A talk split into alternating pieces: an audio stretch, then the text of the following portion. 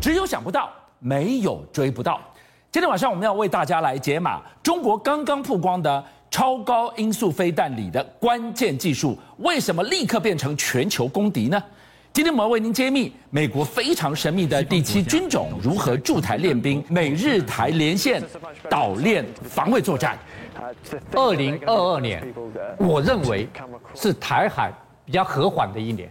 是下个月，冬奥冬奥绝对不会有事的。然后年底二十大，二十大平稳过渡嗯是绝对不会有事的。是所以我认为可能会比较和缓的一年。错，可能也有变数。不会打仗，但是双方为了二零二三年开始可能会打仗，二零二二年是最后决胜军武的关键时期。会怎么演变呢？很简单，第一件事情，去年美国人最担心的一件事情，中国大陆拥有了极音速飞弹。对，极音速飞弹，美国的防空飞弹根本挡不住、拦不住，所以美国很害怕，就没想到二零二二年一开始，中共居然放了一个消息，是我们的极音速飞弹已经完成具备红外线导引热追踪功能的技术，领先美国。哎，马老师，我们谈过飞弹，我们也讲过红外线呐、我们也讲过热热追踪，它放在极音速飞弹，什么了不起的吗？因为极音速飞弹是超过五马赫，最高对可以达到二十马赫，是这么快速度跟空气摩擦，对它的头温度很高很热，红外线没办法装上去，因为红外线感应器会破裂掉，哦高温它没有办法耐得住，尤其是你如果打进太空，在太空回到大气层，不要忘记回到大气，看这个温度是多高的，是甚至这个弹头都会产生离子化的现象，是但弹头都会离子化，红外线这感应器怎么可能存活了？好，那那退一万步说，居然他现在已经宣告他把红外线导引装上去了，对装上去它象征着什么呢？象征就是说，它的红外线居然有耐热功能的红外线巡标器，哦哦，它不怕高温了，所以它的这个极音速飞弹再加上红外线巡标器，如虎添翼，会天上飞的老虎。你知道为什么天上飞老虎？我一定要跟大家讲，红外线导引有多重要。你的军舰、航空母舰，你总要发电机吧？对你只要引擎吧？对那都会发热的。发热你只要你的热量跟比背景值高一点，哦，得有温差，我就可以辨识你了。哦，我只要一辨识你，我可以自动主动地打你，你逃都逃不掉。你看，这就是哇辨识度，看到吗？这海洋上，这个红外线辨识哦。几乎是近距离肉眼看到的样。你这个船体，你要能够掩去黑到跟海洋一样。对起，抹科林呐、哦，既然不可能，你又挡不住极音速飞弹，你又没有办法把光光线隐去，无所遁形哎你，就是这个菜板上的肉，等着给人家吃。你看多清楚红外线看的。是所以当老共它的极音速飞弹超越美国，然后它又有完成了红外线巡标器，真的是如虎添翼。那马老师在这样的一个消息情况之下，二零二二一开年就就传出这个消息，那对美国来讲，对我们来讲，对日本来讲，岛链防卫不是更增添变数了？所以美国就对这个也提出了对策了，很简单，我的航母不能太接近你，因为你的极速飞弹我不能挡住的。那很简单，我把日本的诸小岛全部变成航母。哦，这个这是什么意这思？新的概念，我为了对付你极速飞弹，好是什么概念？我讲第一个，开年最大一个消息就是美国跟日本联合举行了一项军事演习。这军事演习，美国最厉害的陆战第三师出动了两千六百四十人，那日本自卫队出出动了一千四百人，总共超过四千人。四千人做什么事情呢？他在九个岛上面进行地对舰的联合攻击演习。我攻击演习哦包括了飞弹，包括了海马斯，包括了空军出动。也就是说，我不用舰队你了，我在日本我们弄了九个地方，是把你的舰就把你打沉掉。所以你的意思是说，因为日本我们讲到西南诸岛，它小岛很多，把每一艘小岛打造成不成航母。，对，所以现在美国要打算做一件事情，在台湾的东边建立一个兰溪之壁。哇，这是什么意思？啊南希之啊对壁啊！好，来我跟大家讲，兰溪之壁哦，注意看，就是我在这里设飞弹基地，嗯，我把你的中共的舰一出来，对我就把你打掉，我不必用我的航空母舰打你了，是我从左鹤空港到左四堡，好，从这里过来，好，注意看，这个是这个奄美大岛，这是宫古岛，这是石垣岛，对这是与那国岛，是，我全部把它变成一个兰溪之壁，像个箭一样这边挡到你。好，这里有两个问题要解决。第一个，日本的宪法规定，是日本不能够在外岛放着攻击性的武器。它是防守为主不啊，，但是你现在要做兰溪之壁，我一定要攻啊！对我要主动攻，我不但攻你的路，我还攻你的舰。对好，所以，日本的首相岸田文雄已经说了，今年二零二零年要修改国家安全保障战略，明确写入对敌基地攻击能力、攻击所以这个是把紧箍咒拿掉了，猛虎要出匣了。而且潜射导弹反击手段之一。为什么攻击潜射反弹？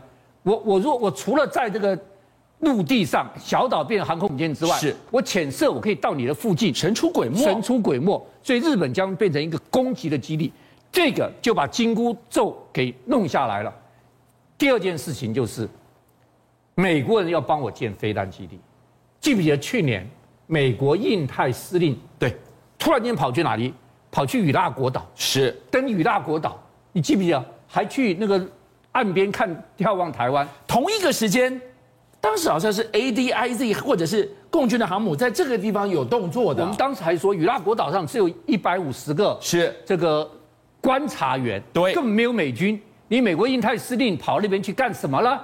对不对？现在才搞清楚了，原来他去看兰溪之壁，兰溪之壁将来从与那国、石垣岛、宫古岛，然后奄美大岛，一直到佐贺空港跟佐世保基地，哇！我这些地方全部摆飞弹之后，不得了了。我你老共的军队一出来，军舰一出来，我打你，甚至我可以打到你的陆地上。刚马老师提到了这个响定，我们听到了一套叫海马斯，海马斯系统我们听很多了，但是今天的航母、航母、航母一个航母长城在这个地方，你还可以用什么去打侵犯岛链、图川岛链的共军呢？好，日本人有一个飞弹最厉害的，就是一二四。一二四是日本自己三菱重工做出来的。是那一二四大家知道，它是一个基本上是个反舰飞弹，它大概两百到四百公里。嗯是日本现在这个岸田文雄一说这改正之后，我把一二四做两个改变，第一个增程，我从两百到四百公里，我要增程到九百公里，最后的目标增程到一千五百公里。这个是什么概念？源头打击耶！啊，原来啦，一千五百公里这哎是第一个好。大家已经觉得一千五百公里已经可以打很远了，对不对？从对与那国岛，现在石垣岛正在修飞弹基地，这个很严重的事情。是好，那一千五百公里还没完，他要把这一千五百公里放在潜艇上当潜射的，潜射是真的神出鬼没到一个让人家所害以他要怕。真诚，要潜射。是，但是他有个最大的难题要解决是什么嗯就是日本的二十二艘潜舰，它有二十艘潜舰，对，那他现在没办法射这种潜射了，他现在只有用鱼雷管，去射这个鱼叉飞弹，对短程的鱼叉飞弹，他用鱼雷管射。那他没有，现在他的潜艇还没有那个垂直发射系统垂直发射系统，所以他要做这个潜射之后，他一定要把它二十二艘潜艇做全面的改装。它的全面一改装之后，将来台海如果发生战争的时候，日日本本居居然然成成为为一一个个非非常常非非常重常重要的防御力量。真没有人是局外人。马老师来告诉我们，日本都已经打造成南溪之壁，动作大成这样子了，我们身处风暴核心，台湾准备了什么呢？好，你知道我们台湾最弱、最弱、最弱的是什么东西？是什么？是两栖登陆舰。我们台湾几艘两栖登陆嗯几嗯舰？艘？大家观众可能都不知道，八艘。就八艘。八八艘很还可以，对不对？是是，其中有五艘是二战这时候转移给我们的，超过七十岁了。好，那我们最年轻的一艘多少岁了？哦几岁超过五十岁。